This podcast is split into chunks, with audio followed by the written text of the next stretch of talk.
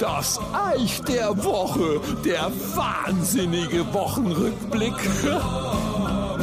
In der letzten Woche wollte ich ja wissen, ob es außer mir noch Leute gibt, die einen ähnlich skurrilen Job in der Kindheit gemacht haben wie ich. Ich muss es nochmal erklären, für die, die nicht dabei waren. Könnt ihr übrigens nachhören nochmal auf daseich.de oder auf der Seite von eurem Lieblingssender. Mein Kumpel Achim und ich, wir waren Winker auf dem Friedhof.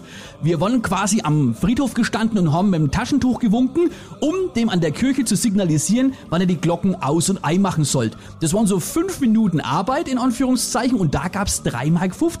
Und an so heißen Sommern, wie wir sie letztes Jahr zum Beispiel auch gehabt haben, habe ich am Montag die Zeitung aufgeschlagen, habe gesagt, Achim, Fußball spielen können wir vergessen die Wochen. Wir haben sieben Beerdigungen, das Business brummt. Also der Friedhof war unser Freund, wir haben da einen Haufen Geld verdient.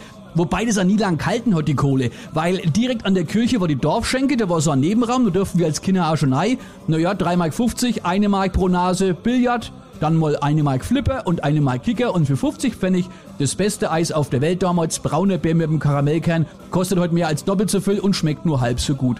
Egal, aber ich schweif ab. In dieser Zeit habe ich auch die Parallelen zu meiner Oma selig entdeckt. Ich habe sie oft als Kind besucht und weil sie über 90 war und immer so gut zu Fuß, von draußen die Zeitung reingebracht. Sie saß auf ihrer Eckbank mit ihrem Kaffee und dann habe ich festgestellt, äh, Stefan, die Oma liest die Zeitung wie du.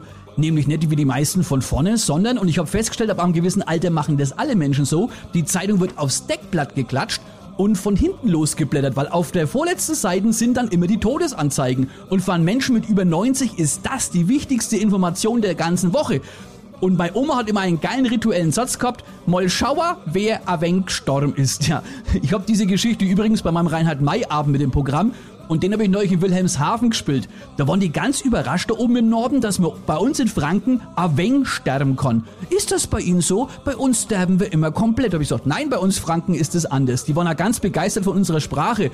Als ich gesagt habe, geh zu, bleib da, da waren die komplett verwirrt. Ist aber ein Schmarrn, ne? Noch blöder ist übrigens bloß noch, warte mal schnell. Da haben die sich gar nicht mehr ausgekennt. Ich habe ihnen dann auch erklärt, dass wir Franken das einzige Volk sind, das Holz nicht auseinanderhackt, sondern zusammenhackt. Da waren die auch ganz begeistert, dass wir in der Zerstörung konstruktiv sind. Wie kam ich da jetzt drauf? Egal. Eigentlich wollte ich mich nur bedanken, dass sie letzte Woche so viel mitgemacht haben und mir gezeigt haben, ich bin nicht allein gewesen als Winke. Vielen lieben Dank und schöne Restwoche. Bis gleich. Das Eich. Winke, winke.